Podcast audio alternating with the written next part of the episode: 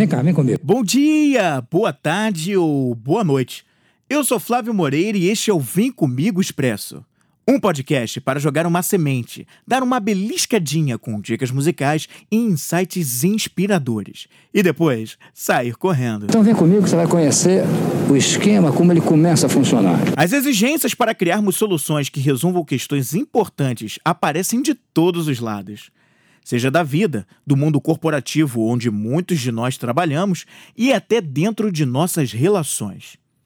Embora muitas vezes não sejamos habituados a criar e desenvolver nossas ideias, são elas que impulsionam a minha e a sua vida para frente. São de boas ideias que o mundo é feito. E por causa delas, vivemos num ambiente com muitos recursos que facilitam o nosso dia a dia. Mas como essas ideias surgem, hein? No livro De Onde Vêm as Boas Ideias, de Steven Johnson, em dado momento, o autor explora as redes como um fator determinante para o surgimento e organização de ideias. Conexões neurais baseadas em nossos genes e experiência pessoal. Onde o que importa não é apenas o número de neurônios que temos, mas também as conexões que se formam entre eles.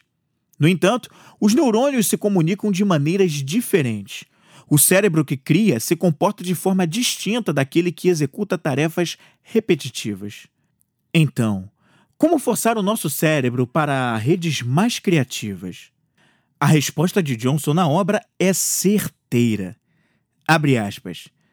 Para tornar nossa mente mais inovadora, temos de inseri-la em ambientes que compartilhem daquele mesmo tipo característico de rede.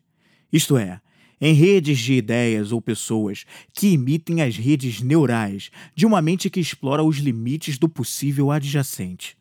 Certos ambientes acentuam a capacidade natural do cérebro de estabelecer novos elos de associação. Fecha aspas. O Vem Comigo Expresso é um podcast da Vem Comigo Produções, que também produz locução institucional, comercial, office e spots para o seu negócio.